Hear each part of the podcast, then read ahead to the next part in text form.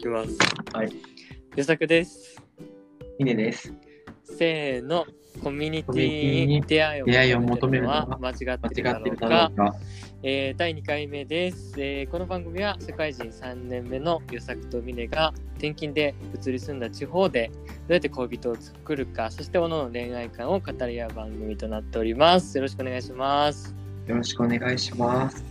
いやーということでね2回目来ましたね俺めちゃくちゃ酔っ払ってるよ、今。どんくらい飲んだんですか？うん10杯くらいかな。おハイボール結構飲んだねうん。あんま強くないから、うん酔っ払ってしまってるよ。そうです。うん心なしかもうテン テンションを感じないけど、なんか、うん下手なこと言ってしまいそうで、ちょっと。急に恐る恐るやん。でも、今ねうん。あれでしょ？初回のお話を聞いてくれた人がさ、うん。3人いらっしゃるとか。そうだね。一応ね3回再生されててびっくりだよね。で、これあれでしょ？何で？うん。あ、ごめん。いいよ。どうぞ。ああいやそのね何でねなんかの検索で引っかかったんかなみたいなね。うん。すごいよね3回ってこと。どうやって行き着くんだろうって。うん、ね、3回ってことは、うん、めっちゃ1回聞いて、おい、面白いと思って3回聞いてくれた人が1人いる 可能性か、まあ、別々の人が3回、あの1人ずつ、計3人聞いてるか、うん。2択、二択だもん。あでもなんかね推定視聴者数っていうのが出てるちょ ちょっとなんか感じシュシュって言っちゃったけど、うん。あの3人だから多分同じ人が何回もやっててもカウントされないっぽいそっちはね再生回数は別で出てきてなるほどね。うーんありがたいですね。いや、本当に嬉しいね。ありがたいね、どんくらい嬉しい？例えて、どれくらい嬉しいどんくらい嬉しいかって言われたらですね。難しいね。俺もセンター試験で、ね、あの、法制に受かった時よりも嬉しい。クソ具体例だな、うん。より嬉しいんだ。嬉しかった。それで、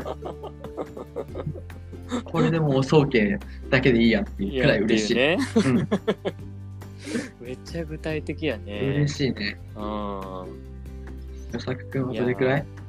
俺は行きつけの定食屋さんで、うん本日のランチがうん。自分の大好きなこうサバ味噌定食だった時ぐらい嬉しいね。なんかね、逆にね、そうやってねう、ん作りに行くとね、面白くない。いやそう思うもうちょい分かりやすい方がいいんじゃないかなって俺は思うよ。大学もね分かりやすいかどうかなんとも言ええない。センター試験より嬉しいって一言まあなるほどね。はいはい、思うよ。なんだけど。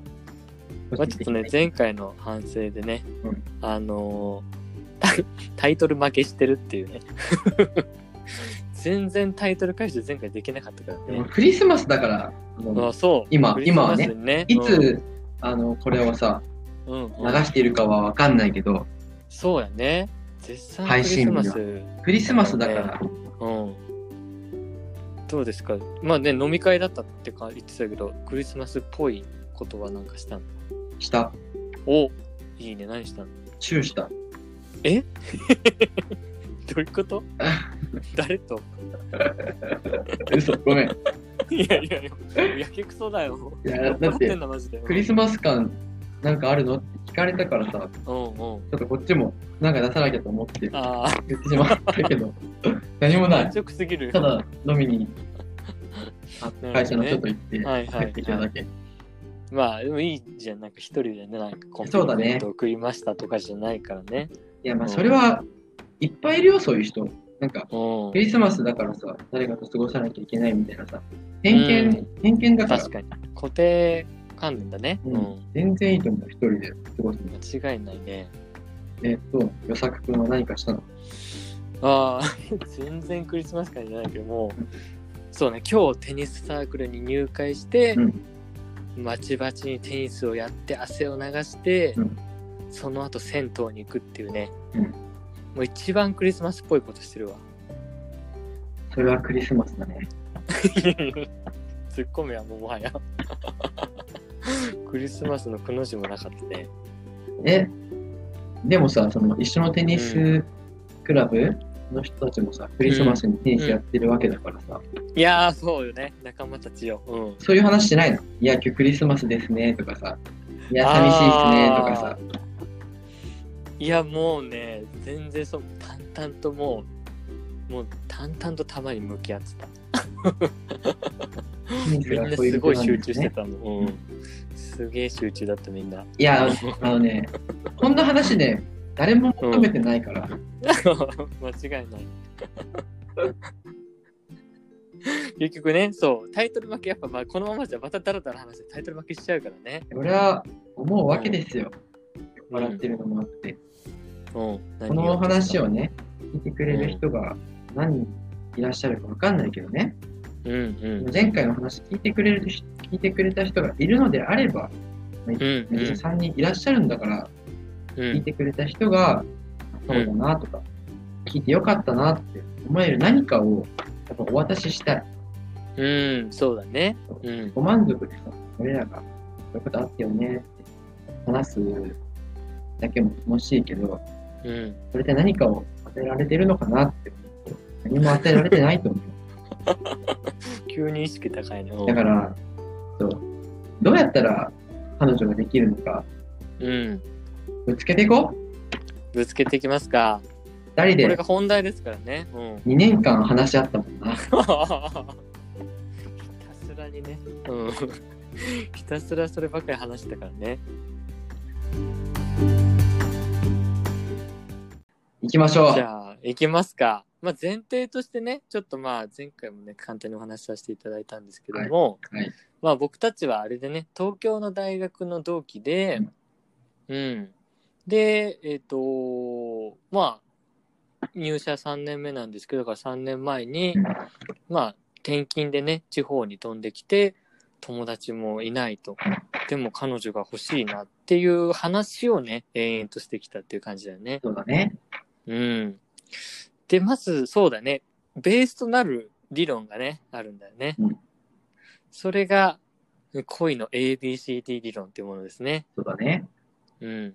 これは、俺が、その行きつけの銭湯のサウナで、あの、ひたすら考えて編み出した理論に、まあ、その峰君と、こう、ディスカッションを重ね磨き上げてきた、うん 理論だね。まあ、俺は何も関わってない。お前が一人で考えたらい いやいや、そう。なんで、いやもう共同執筆作品でしょ。恥ずかしい。俺一人。いやな、お前。は 急にさ、はしご下ろすのやめろよ。もう十分恥ずかしいからね、もうこれのね、ラジオでね、でも、うん語るのも恥ずかしいです気づいた時はさ、言ってたもんね。あのニュートンがさ、リンゴのうん。うん。木を見てさ、リンゴが落ちるのを見て、重力を見つけたように、うん与。作君もサウナで、あ同じようにひらめいたって言ってたもんね。いやいやいやいや、言ってねえよ、俺は。そこまで大層なもんじゃねえよ。あーまあね、ちょっとまあ、こう、じゃあね、本題に入りますか。ね、いろいろ話してもあれなんで。じゃあ、まずさ、うん。うん、恋の ABCD 理論を学んだら、どんなメリットがあるの、リスナーの方々には。うん。自分まあ、これはまあ、彼女で恋人がいない方向けの当然理論になるわけだけども、まあ自分の課題がどこにあるか分かるって感じだね。あ彼女、もう受験勉強で、うん、そう言うなら、もう英語と国語とね、こう日本史とかあって、あ、みたいな。普段意識してなかったけど、英語が足りないんや、みたいな。俺、英語しなきゃいけないんだっていうのが分かる理論ですね。なるほどね。うん。まあただ最大の弱点もあるけどね、まあ、それはちょっと口述しましょ楽しみだね。う。はい。お願いします。そうね。そう。で、まあ、俺ちょっとサウナで、あもう本当にもう地方来て友達もいないし、出会いもないし、どうやったら恋人作れるんだって、何が悪いんだろうって考えたときに、うんまあこれは4つの理論が、え数値ですね。4つの数値がありますと。うんで、この4つの数値がそれぞれ絡み合って、あの、自分が彼女を、まあ、恋人をできる確率が編み出されるっていう、まあ、方程式なんですね。待って、サウナでそれ考えてるとき、うん。どんな気持ちだったの？もうね、真剣そのものよあまあ学者的な気持ち？もう集中、もう集中よ。本気やったもん。うん。なんか、こう、楽しいこと考えようみたいな、そんな感じじゃなくて、真剣にもう、どこに課題があるんだっていう、もう会社で重大なプロジェクトを与えられたのと同じ集中感みたいな感じで。なるほどねそう練ってるよかった。状態です。本気で考えてるってことね。本気よ。うん。そうね。そう。で、まず一つ目の数値が英知っていうもので、うん。これは一言で言うと、えー恋愛可能対象人数ですね。うん。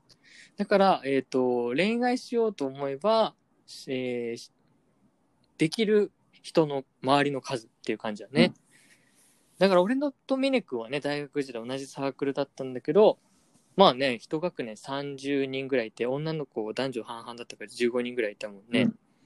だからそれで4学年だからね、まあ60人ぐらいはいるような形なので、別にまあ、うん、向こうが好きとか俺自分が好きかどうか関係なく恋愛しようと思えば、えーできるうん。人数、うん。まあ、これがね人によってはいや50人いますよっていう人もいれば10人いますよってこれまちまちだよね。環境によるよねっていう、うん。で地方に来た瞬間にもうもうここの英知がもう最弱になるわけよね。それはさ、うん。解釈でいいの。まあ県は違うけれども、東京に女友達いっぱいいますよ。まあ、遠距離で付き合うのも視野入れてますよってなったら、英知に入れてもいいってうん。いう解釈でいい？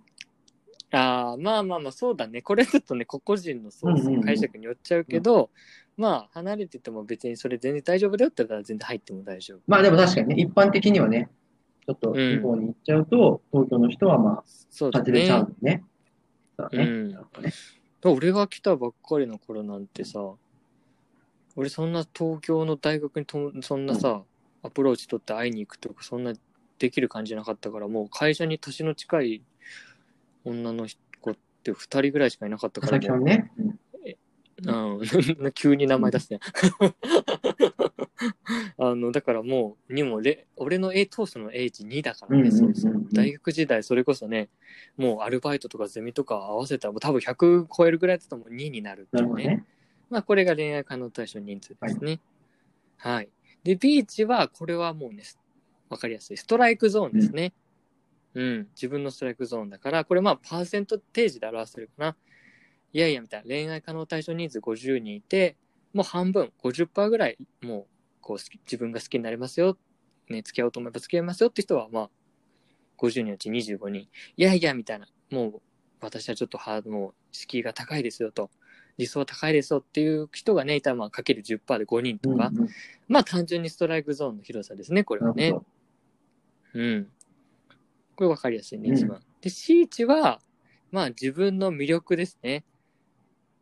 魅力数値ってなるので、逆に相手が好きになってくれる確率だね。うん。自分が好きになっても、相手が好きになってくれる確率が、まあ、めちゃくちゃね、こう、かっこよくて、こう、スポーツもできて、頭も良くて、みたいな80%みたいな人もいれば、まあ、逆にちょっと10%みたいなね、感じで、まあ、下がっちゃうこともありますと。うん。まあ、これ、ちょっと今更だけど、野球で例えるとしたら、A 値は、まあ、恋愛可能対象人数が野球を一緒にできる人たちだね。うん。自分のチームだけいても、野球はもう勝てないから、試合ができないから、他のいろんなチームがあって、やっと試合ができると。で、B 値は自分のストライクゾーンで、C 値は野球で例えるなら、まあ、その、まあ、打率かね、うん、打率だね。身体能力とも言えるけれども、まあ、相手のピッチングに対してどれだけこう、打てるかっていう、そういう感じになりますね。自分の実力。なるほどね。うん。で、最後 D 値。これに関してちょっと特殊なんだけれども、えっ、と、打席に立つ数だね。いくら恋愛可能対象人数が100人いて、ストライクゾーンが広くて、で、えー自分に魅力があったとしても、もう何もしなければ、もうヒットは打てないというか、何かワンアクションを起こさないと、まあ、何もね、恋愛始まりませんと。こう、何かこう、LINE をしたりだとか、電話をしたりだとか、ご飯に誘ってみたりだとか、そんな感じで自分のアプローチ、これは数ですね。数打ち当たるみたいなパターンもあるので、ここを何回こう自分が打席に立つか、バッターボックスに立つかっていう数値。この4つが複雑に絡み合って、まあ、恋人ができる、こう、要素がこう組み合わされてるっていう、まあそういう結論をね、出したわけですよ。なるほどね。うん。ちょっと例に、うん、で、今一応、うん、うん。ごめん、続けて。どうぞ。そうそうそう。だからこれぜひね、自分に、ああ、みたいな、どこが、いや、A 値はあるけど B 値ダメだなとか、いや、みたいな、いや、C は問題ないけど D が課題だ、俺は、みたいな風にこう使ってほしいっていうフレームワークみたいな感じだね。なるほど。だから例、うん例に出してほしいな。こういう A さんがありました。こういう状況です。ABCD 理論を当てはめたら、ねどこが足りてないので、ここ頑張りましょう、みたいな。うんうんで、うんやっていただけると分かりやすいかな。そうだね。まあ、俺で言うと、まあ、地方にいてもうん A がね、A がもう本当にさ、10もいかないぐらいだったから、もうここが大幅な課題で、でも A 値ってもう全ての土台となる要素だから、まあ、ここがなかったと。で、B 値に関してストライクゾーンはね、あのーもう割と先天的なものだから、後天的な努力でこうこじ開けにくい分野だから、俺の場合はね、人によってはそう、いやいや、みたいな、ストライクゾーン変えられるかもしれないみたいな人もいるかもしれないからだけど、ここ変えりづらいなと。で、C 値の方は、いやーみたいな、確かに自分が魅力ある人間かって言われると、打率、あれやなとか思って、まあ、ちょっとね、こう、ちょっと細身だったんで、こう、筋トレをね、ちょっとしたりだとか、まあ、あとはちょっとね、こう、コミュニケーション関連の本を読んでみたりだとか、うん、しようかなと。で、D の打席数か。まあ、打席数に関してはもう H を稼げないと始まんないなってなったので、まあ、地方にいる、まあ、そんなに何？自分にこう、スーパーイケメンとかじゃない自分、あの、いけてないって思ってたから、H と C 値が一番こう、取り組むべき数値やなっていう感じだったかなるな。ほどね。うん。で、その、うん。ミネ君は、うん。あ、ミネ君は結構どの数値とかを、この話でも二人でしてないよね。俺はここだわ、みたいな。基本的にこの理論ってさ、うん A 値にさ、うん。落ちがちかなと思ってて。まあね、まあでも、これ東京にいる人だったら話結構変わってくると思うけどね。コミュニティもあったとしたらね。なるほどね。でも、サークルとか一緒のサークルだったけどさ、サークルにいる時もさ、当時はさ、女の子いっぱいいるけどさ、大学とかで、気づけなかったうん部分もあるじゃん。いやー、ほんとよね。当時 A 値クソあったのにね。そうなんだよね。結局さ、今となってはあの時いっぱいいたなって思うけど、当時この理論を持っていっても、結局 A 値に落ちてしまってたかもしれないなとは思うけど、うん現状は A 値に問題があるかなって今思うかな。うん。まあ、地方は税はそうやね。転勤税は弱いよね、うんがね。B はまあ、そう、変えられない部分があるし、C に関しては、うんうんなんか、あれじゃん。評価が難しいというか、自分のことを、まあそう好きになってくれる人もいれば、全く好きになってくれない人もいるじゃん。うん。うん、だから、なんか、偏差値みたいにさ、何か頑張ったら上がるものなのかなともちょっと思っちゃう。まあ、総じてモテる人もいるけど、っうんていうのもあるし。まあ、か受験勉強みたいに確実そうだよね。だよね。なんかまあ、恋愛偏差値ね、イケメンとかだったらさ、もう、総じて強いけどさ、それ以外の部分を磨くとなると、難しさはあるよね。そうやね。そこはでもだから C 値が一番研究のしがいはあるのはね、C 値だと思うわ。逆を言えば、C よりもね、うん T 値、打席数が多い人の方が、モテるイメージでもある。そのああ、まあそうやね。100結回局ね、バンバン行く人ってね、結局。100回告白すればさ、3人 OK の人とさ、ね、10回告白して1回 OK もらえる人だったらさ、まあ、10分の1の方がさ、確率は高いけど、実際その人は、うんうんまあ、慎重派で、打席には1年に1回しか立ちませんみたいな感じだったらさ、比較的100回、100回行く人の方がさ、ね、1年に3回 OK もらえるみたいな。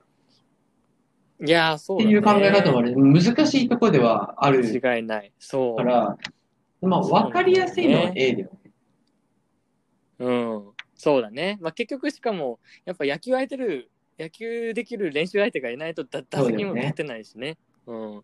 結局 A 値がもう全ての土台やってなって、まあこのねタイトルに戻るけど、もうコミュニティに行くしかねえっていうふうに、二人でずっといやその前にまず、予策は、まああるね。マッチングアプリに一回行ってるから。まあこれは挟まずにはいられないよね。でも、マッチングアプリでは、そう、うん。恋愛、本気の恋愛はできないっていうのを、ちゃんと理論でね、もううん見つけてるから、これはもう峰君の出番ですね。そうそう。そうなんです。で、えっ、と、まあ、英知を増やす手段って地方で、まあ、コミュニティに入る、サークルとかに入るか、まあ、それかマッチングアプリしかないかっていう感じで、まあね、俺たち二人ともマッチングアプリやってみて、最初はね、結構、割とね、こう、自分たちで言うのもなんですけども、こう、ピュアボーイと言いますか、結構抵抗はね、めちゃくちゃあったね。いや、みたいな、うん、実質出会い系じゃないかみたいなとか、他の人にバレたらどうしようみたいな、ね、めちゃくちゃビビりながらやって、まあそのね、詳細はまあ後々お話できたらと思うけれども、まあ結論あんまりうまくいかなかったっていうね。うん。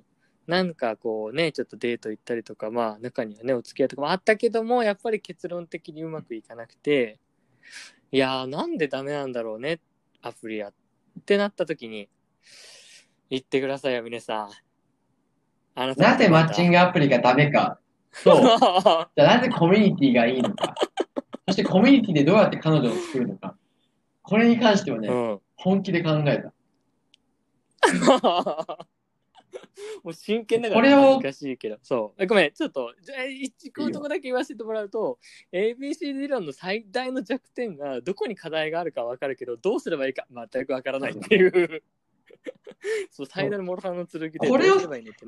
まあ、そここれを説明しようとすすると、まず、もううん。紫式部。あの、源氏物語から、あの、五等分の花嫁の変遷、その、ラブコメ漫画の、ラブコメ理論と、コミュニティ理論と、あと、プラットフォーマー理論と、長いよ。うんかな。リスナー他他に理論あったっけ？あと、あれだ、総理大臣理論も出てくるしさ。まあそうだね。長くなっちゃうから、どっから話せばいいのかも、まずわかんないよ、今俺。何から話せばいいかな。ちょっと、ねえ。いや、でもまあ、ラブコメ理論なのかな？まあでも総理大臣理論も結構ラブコメ理論は結構熱をも、持ってバーって話したいから、うん。ちょっとお酒入ってない、あの、真っ白な状態で気持ち込めて話すから、オッケー。総理大臣理論からいきます。うん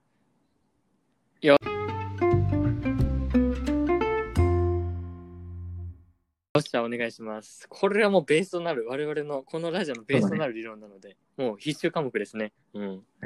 お願いしま。ず、総理大臣の存在に気づいたきっかけから、うん。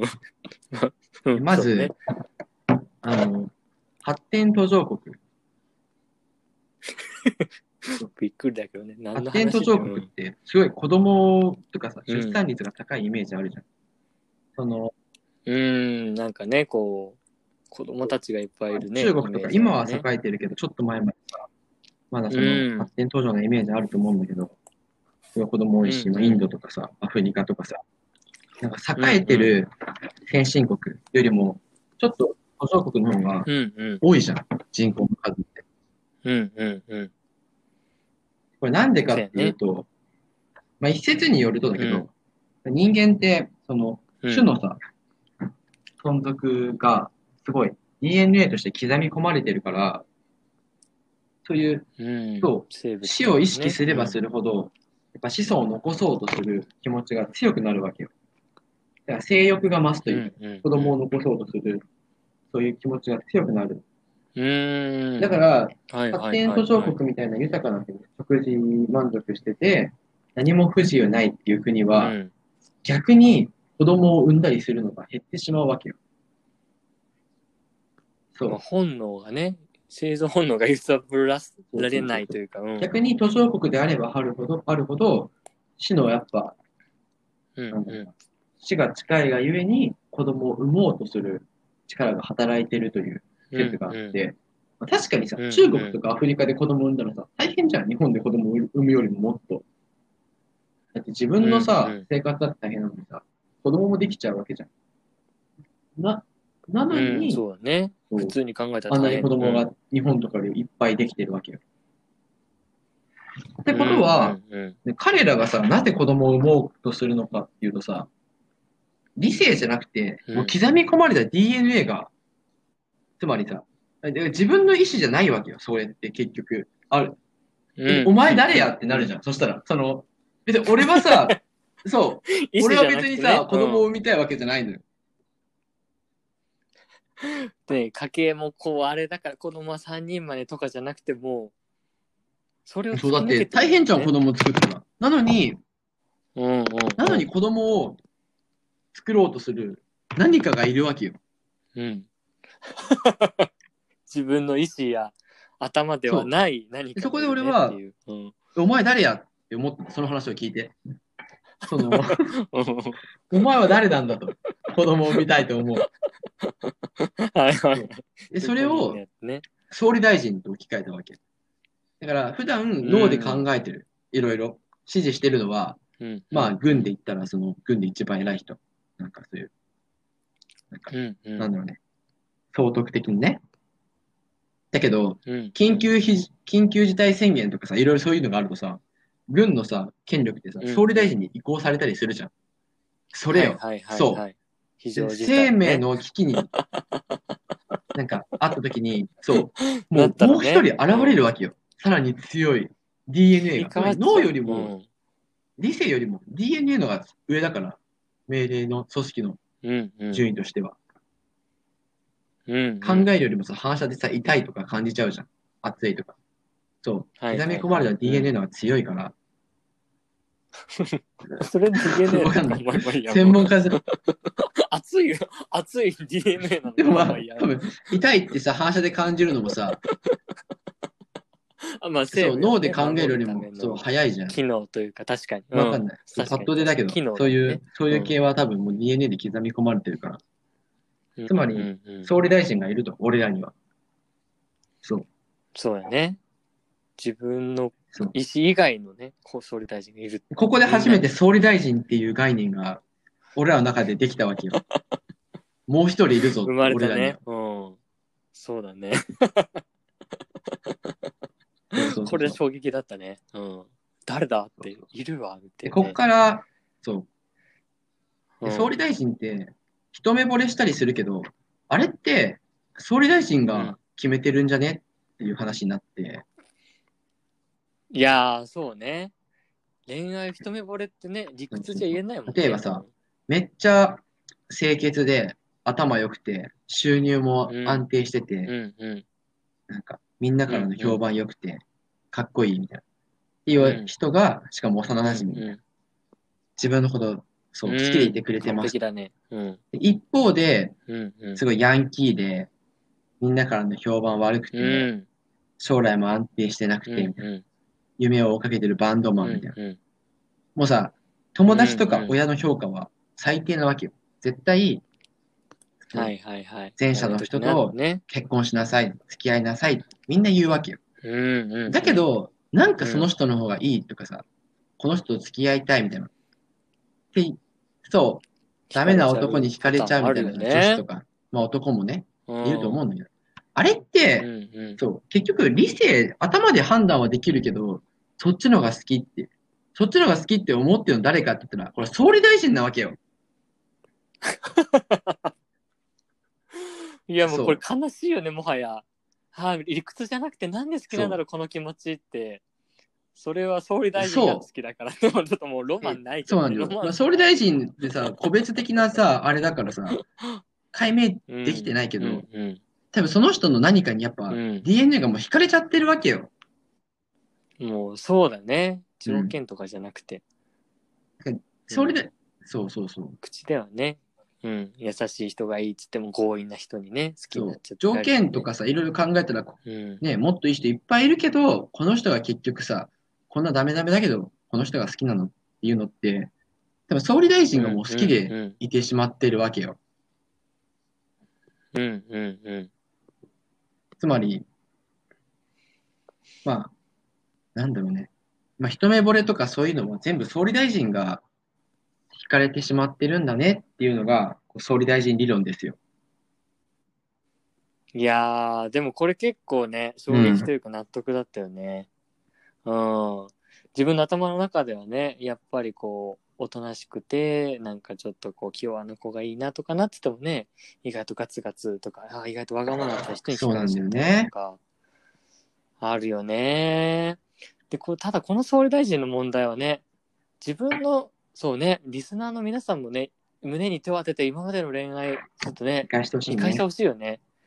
そう。でも理屈で恋するパターンもあると思うんだよね。うん。理屈で恋するパターンもあるけども、もう、じもううわ、本当に好きってなった人ってもう多分ね、う総理大臣だよね。うん。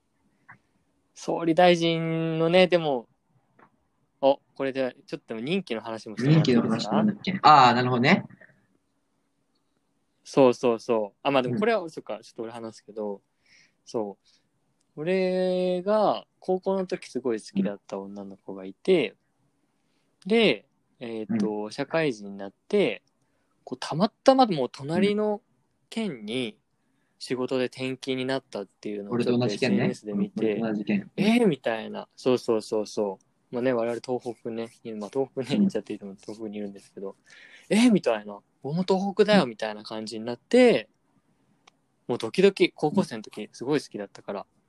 でも、久しぶりにもう成人式ぶりかなとかで会って、二人でちょっとお出かけしてドライブしたんだけど、なんか普通に超楽しくて、ああ、やっぱ変わらずいい子だなと思ったんだけど、ドキドキしないかったんだよね、つって。なんかこう、あの時と違うっていうか、これなんでだろうって言ったらね、峰君が、なんて言ったかっつうとね、そ総理大臣の変わったんだよって言われて、えっ？つって、総理大臣任期あるから、そういうことですかみたいな、うんえ、変わんのみたいな、うん任期あるよね。好みが変わったりするからね。うん。これはね、まあ、人によりそうだよね。ずっと同じ人から、いや、みたいな、歴代、うん、うん7代目です、みたいな、多分たくさんいるよね。なんなら、パターンはね。めちゃくちゃこの人が好きって人がいるけど、まあまあ、いなくてもいいや。うん。収入とか、いろんな世間体とか、いろんな面を考慮して、うんう DNA 的にねん。、うん。この人が好きみたいな感じじゃないけど、将来安定してるからっていう理由で結婚する人とかいるじゃん。ああ、逆に、あれだよね。それこそ我々で言う、そう、総理大臣じゃなくて、これは市民革命市民って呼んでるんだ市民革命がまあ国民だよフランスね。の。すごいことよ。だから、総理大臣は OK 出してないけど、ね市民が、うんもうここでこの子にして、この人にしておけっていうのが強くて、勝ってるわけよ。うんうんうん。革命よ、これはもう。勝ったよね。いや、すごいよね。これ難しいのよね。総理大臣強いのよね。やっぱり。俺らもね、なんか本当に好きかわかんないけど、うん、付き合ってみたら好きになるんじゃないかってことで、ちょっと付き合いしたりとかもさう、んしたじゃん。会社の同期とかさ。うんうんうんうん。うんね、後天的に。だけどやっぱ好きになれなかったもんね。どこかやっぱり。そうだね。うんそこが難しいよね。確かにな。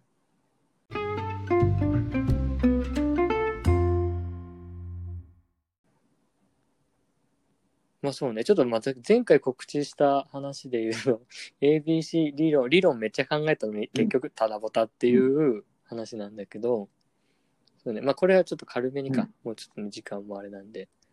そう。だから俺はもう A 値と C 値を鍛えるしかないっていうところで A 値はもう恋愛可能対象人数を広げるしかないっていうところで、もう2020年はね、もうそれこそコミュニティサークルに、サークル3つ入った、うん。サークルめっちゃ入って、で、そのうん。テニスサークル、まあ、習い事を始めて、もうどんどんこうね、うん。A 値を広げてって、いやもうそこでもうどんどん値広実際まあ確かに広がっていって、いや来た俺の時代これからだぞと。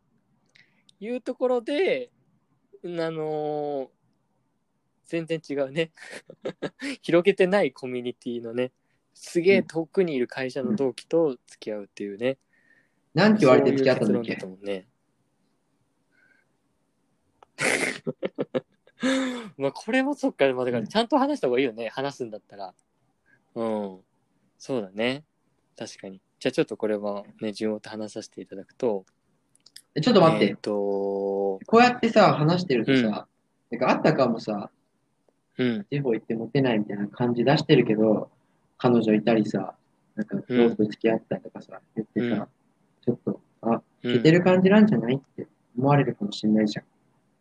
だから、先に言うんう、。先に、絶大な勘違いの。あの、僕はモテない、うん。何も取り柄がない。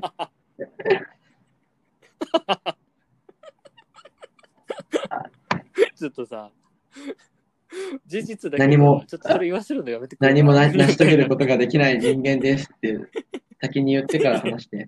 いやいやいやいや。何か。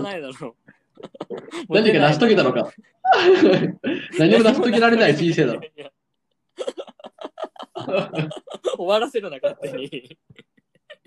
何かは成し遂げられる可能性はあるけどさ。持てなくても。そこはね、まあ。すげえパワハラみてえな。いや、この、そう。まあ、全然、なんか全然持てないっていうのは間違いない。でかんだモテるんじゃないかってさ、やっぱ聞くだけだとさ、思われてしまうかもしれないけど、確かに。そんなこと全くないから、そこだけはそうね。クソく。うん。そうだね。うん。断片的な情報をちょっとね、絞り出した情報をすみません、伝えてるところもあるのでね。うんうん、語弊が。うん。でも私は、モテなくて、何も取り柄がなくて、何も成し遂げられないはい男です。成し遂げられないお前が。何を話すのが楽しみだなどんな趣。味してんねん。いやいやいや。大変卑屈な思いになったわ、今。話しづらいわ、これからの話。まあいいや。まあそれね。えっ、と、まあ、一応じゃあ、その前提のところから話すと、まあ、それでコミュニティ広げてほしい、頑張るぞってなってる時に、まあ、会社のねうん、研修があったんだよね。で、うちの会社はちょっとまあうん。一応ね、大きな会社なので、全国にね、あの、転勤することがあって、まあ全国の同期が、こう、こうみんなで集まって東京で研修するってやつがあって、たまたまそれが2月14日バレンタインデーだったんだよね。で、まあ検証ってもうそそくさと、うわ、もうお前東北帰るわ、みたいな感じで帰ろうとしたら、その、ある同期の女の子が、あ、みたいな。うんちょっと与作くんちょっと待って、みたいな。あみたいな。で、その子は別に特にそんなに話さない。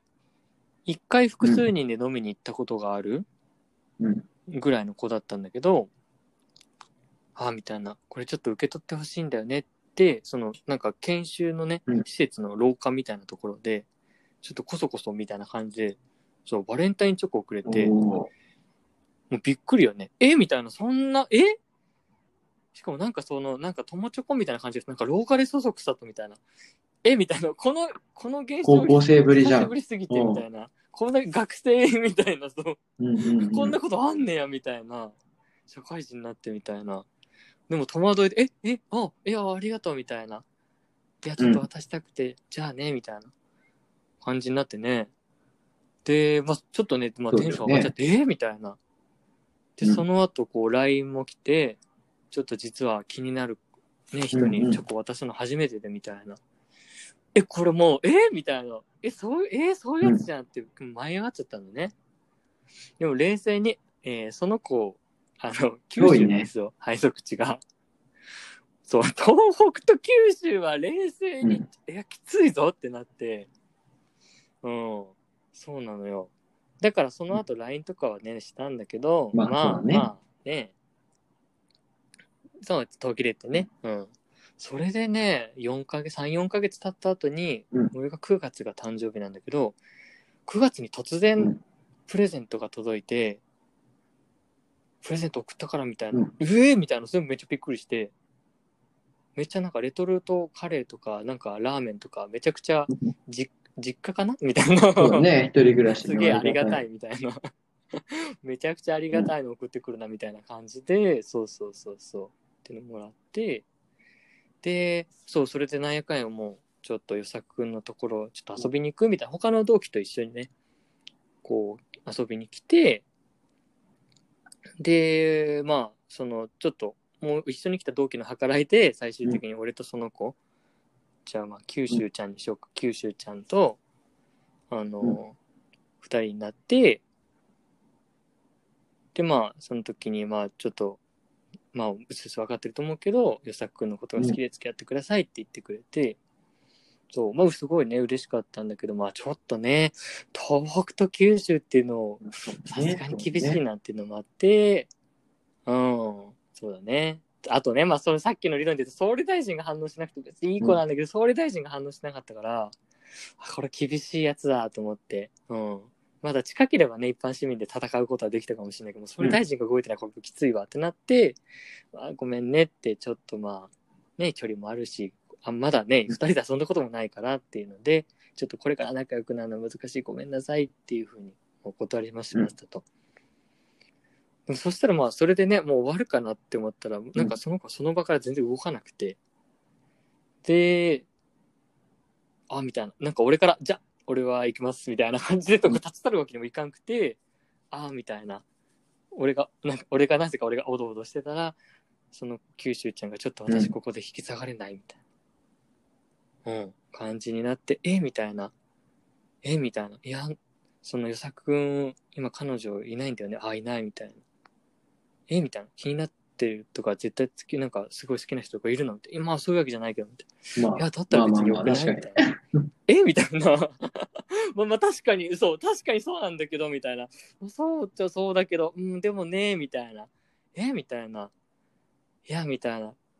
ちょっと私本当にもう、ここまで来て引き下がれないみたいな感じになって、いやー、みたいな。俺もちょっと困ってて、もう結構、もう引き下がらないみたいな圧がすごかったから、あ、これこのままもういけないわ、みたいな感じになって、で、そこも、あ、分かった、じゃあちょっと、なんか情報っていうのもおかしいんだけれどもね、ここら辺おこがましいですけれども、まあ、そもそもね、二、人で遊んだこともないし、今度二人で一緒にちょっとお出かけしようっつって、ちょっと待っお互いのことしていこう。今、ちょっと話のね、うん。節々からね、イケメン感出し始めてるから、うん。もう一回復唱してもらっていい？僕はモテません。何も成し遂げたことがない人間ですって言ってもらっていい？ちょっと鼻につくというか、イケメン感出し始めてるぞ、お前。うん。大変失礼しました。僕はモテなくて、うん何の取り柄もなくて、何も成し遂げられない本当にお前はモテないし、何も成し遂げ男てない。よし、続けろ。いや、だからさ、パワハラやめろよ。すいませんでした。はい。まあねちょっとね、おこがましいですね。はい。まあ、もうわかんなくなっちゃった。えっ、と、まあそう。それで、二人で一緒に遊ぶのはどうかなって言ったら、その子が、いや、みたいな、もう一声、うんもう一声って言われて、えー、みたいな。えうん、そうだね。セリみたいな、どういうことみたいな。そう、すごい状況やん。だって、気になる人に告白して、一回振られて、で、まあ遊びに行こうってなって、その状況で、いや、うんもう一声って言えるかみたいな。逆にそうだね。余裕なのこの子みたいな。どんなメンタルの強さやねんみたいな。そこでもう驚きもう完全にそこであっちのペースでこう握られちゃったのよ、もう。それでもう逆に俺がおどおどするみたい。ああ、いや、みたいな。もうそれで、いや、別にみたいな、断る理由はないよね、みたいな感じで、なんかこう、うまいことを、そう、逃げ場がね、こうなくなって、いや待ってああ、うん、分かった、みたいな。いや、まだ届け、とどめの一言があるし、うんえ、履歴書に何あったっけ？ああうん あったね。確かに。いや、でもそれでもちょっと、みたいな。会社のね、同期っていうのもあるので、ちょっと俺もそこはね、しかもその前に傷つけられないその前に一回ね、ね同期と付き合ってた噂にもあるしね。よさくくんは。二回目はね、ちょっねと。さすがにもうちょっとね、同期に広まっちゃうのも恥ずかしいっていうのもあって、いやーって言ってたら、いや、みたいな。履歴書に残らない彼女でいいからって言われて、いやいや、どうそのワード、この状況で突発的に出てくるかなと思って、別に事前にでも考えるわけでもないし、あの度胸と忍耐とね、我慢強いさ、粘りパワー、いや、もうね、営業やった方がいい。でもさ営業に向いてるよ今さ、よ粘り強さとかさ、視点のうん。良さとかさ、言葉でカモフラージュしてるけど、うん。要は、お、都合のいい女ってことだなって、予作は思ったってことでしょ。いやいやいやいや。いや、そんなこと思ってね、もう握られてた方がえベースをもうね。うん。結局どうなったの？付き合ったの？っていうね、うん。そうだね、付き合ったけれども、うん。やっぱりね、総理大臣が、なかなかねうん、こう、ゴーサインを出してくれないので、うん。一般市民でも戦うことができず、ちょっともう厳しいなっていうところで今に至ると結局ですね。まあ、うん。今のね、彼女を、まあ、サンプルって言い方はあれだけど、まあ、ちょっと対象にね、考えたけど、一般市民で頑張って好きになろうとはしたけど、なれなかったんだよね、結局。うーん、そうだね、このケース。いや、これ、だから他のね、いろんな意見聞きたいよね、これね。もう、リスナーさんにも、うんいや、みたいな、一般市民が強いですよとかね。いやいや、もう、総理大臣には勝てないですみたいな、そうだよね。まあ、具体的なエピソード欲人によってしいよね。個体差はあるとは思ううけど、ん。今のところね、総理大臣がやっぱ強すぎるんだよね。うん。俺たち二人の中ではもう圧倒的力を誇ってるっていう存在だからね。そうだね。総理大臣がやっぱ OK 出さないと、好きになれないんじゃないかって思っちゃうよね。結局は。うんうんうんうん。これもね、固定概念だったらいいんですけどね。あとはだから、ね、いどうやったら総理大臣を黙らすことができるかっていうのがね、俺たちの課題ですね。うん。どう抑えつけるか。どう市民革命を起こすか。ね、この話をでもね、してるとね、やっぱりね、フランスのさ、市民革命ってさ、すごい歴史的な事実として取り上げられてるけど、うん。いかに歴史的な事実であったかが、本当にまじまじと伝わってくるよね。どういうこと？そうよ。フランスだって、革命に総理大臣を市民が倒すっねて、すごいことじゃない そんなことできるの？って思っちゃう。フランスの市民革命って本当にすごい。もう、戻ってるよ。うん結論そこはすごい。もうね、もはや一周回って、例え、例えの匠に持ち出したのに一周回って。市民革命は俺ら二人は起こしてないじゃん。すごくない？戻ってきた。まあ確かに、そうだね。いや、まあ違う、違うけどね。すごいよ革命はね。革命でも。いや、すごい。結論ね。うん、そこに行き着くというね。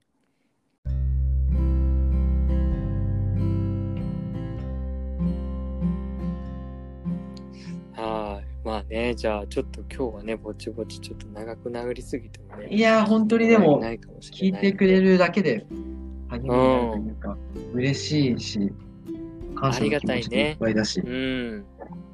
なんか、次もまた聞いてくれるのであれば、もう俺の渾身の力を込めて、ラブコメ理論いきたいと思います。うん。いやもう次回は交互期待ですよね。いやもう本当に。俺が一人で話すだけの回だけどね。整えてきてほしい。あのー、うん。確かに。もう予作は傍観者として。でも初めて、あのー、峰君から予作に対してラブコメ理論を披露したときは、もうあの熱と言ったらすごかったよね。もう、ベンチャー企業の社長が新しいビジネスを立ち上げるみたいな、これは世界を変えるみたいな。本当最初に言っちゃったけど作君の例で。ニュートンがリンゴの木が落ちるのを見て、重力を見つけたのと同じ。俺はもう、五等分の花嫁を読んで、これは革命だって。だから、も、もしね、この第2回も聞いてくれた上で、うん。あの、ラブコメ理論についても興味を持ってくれる人がいるのであれば、うん。あれば、五等分の花嫁読んでから第3回聞いてくれると、より面白く聞いてくれる。五等分の花嫁は、もちろん面白いし、うん、間違いまあ、ちょっと話は12巻とかまだあるから、長いけど、うん。あ、一応ね、そうか、付け加えると。まあ、あれあ、そう、ラアニメもやってるし、漫画とか、まあ、聞いてから見てもらっても全然面白いか、からね。うん。よかったら、ぜひ。うん。ね1話とかうん2話ぐらいまででも、なんとなそうだねくわかるだろうしね。1話見てくれれば全然、多分、あーって分かってもらえるから、ちょっと次は全力でラブコメ理論ぶつけたいと思います。いやー、行きましょう。はい、じゃあちょっと最後ね、お知らせなんですけども、えっ、と、Gmail アドレスを開設しました。えー、コミマチアットマーク Gmail.com comumachi あとまる gmail.com です。いや、えー欲しいね、お便り。も待ってます。こういうの話してほしいとかね、こういうの話してほしいとかもいいですしね。ね、私は一言でもね、革命を起こしましたみたいなさ、お金払う。そのね。うん。口座の振込番号を書いてくれたら、全然払うんで、メッセージいただければ。それくらい欲しいね。。なんか嬉しいもん危ね。励みになる。嬉しいね。いや、やからね。ちょっとお待ちしてます。で、えっと、インスタのアカウントも、えー開設してます。で、コミュマチ COMUMACHI で多分検索すれば出てくると思うので、そちらもぜひぜひ、お願いしね、ます。見ていただけると嬉しいです。はい。いう最後にありがとうございま与した崎。くんから、うん。まあ一応今日クリスマスってこともあって、なんだい？じゃあ、まあ確かに忘れてた。うん一応まあタイトルの感じからも、まあ彼女がいないうん。人たちがまあリスナーさんであるのかなっていう、まあ想像というかまあ勝手な俺の想像なんだけど、うん。その方々に向かって、まあね、もちろんいらっしゃる人もいるし、でもいない人もいるだろうしね。まあ出会いを求めてるって、うん。求めるのは間違ってるだろうかっていうタイトル的にいない人も、まあ確かに。まあ多いのかな、みたいな。まあうん。俺もいないしね。そんな人たちにこのクリスマス、このラジオを聞いてる人に、一言、あメッセージもらっていいですか？うん。めちゃくちゃ難しい見てる人が、、聞いてた人が、そのメッセージ聞いて、うん。なんか、思わず笑ってしまうような、ちょっと、ニヤッ、いやいやいや、ちょっとね、ニヤッとしてしまうメッセージもらっていいですか？まあ次回、次回は俺やるから。そ今回はちんなょっと、与振りあります？崎くんで。そうそうそう。ふりうんああ、なるほどね。うん。いや、でもね、もし、ね、一人でちょっとね、クリスマス寂しいなって思ってる人がね、いるのであれば、逆に冷静になってほしいよね。逆にこんな何その冴えない、モテない男たちが二人でクリスマスに真剣に恋愛の、あのートークをね、してるから、お前彼女マシだっていう温かい目で見てほしいよね。いやもうそうなんですけど、もうちょっとね、あの破局寸前なので、あのまた振り出しに戻る予定ですので、あの本当にすいません。ちょっとこいつみたいな、あの思わないでください。はい、そんな感じです。ちょっとでも、今回は熱量をうん、ちょっと持ってこれなかったから、次回は本気で恋愛について語るから。うん。本気で語るから、やりましょう。もう一回聞いてほしい。なんか、もしさ、次もうね、1毎回目と2回目聞いてねああまあこんなもんかって思った人がね、いたらちょっと残念だから、ちょっと次聞いてほしい。次、そうだね。次全力でもううんどんどん160キロストレート投げるそうだね。俺は、俺の持ってる。だから、もう一回聞いてほしい。見せてあれ。うん。うん。うん、あんまないよね。もう一回聞いて判断してほしいよね。ラジオね。この、俺らが ね、面白いのかうんつまらないのかね。もう一回聞いて判断してほしいね。ねえ。そうだね。うんうん。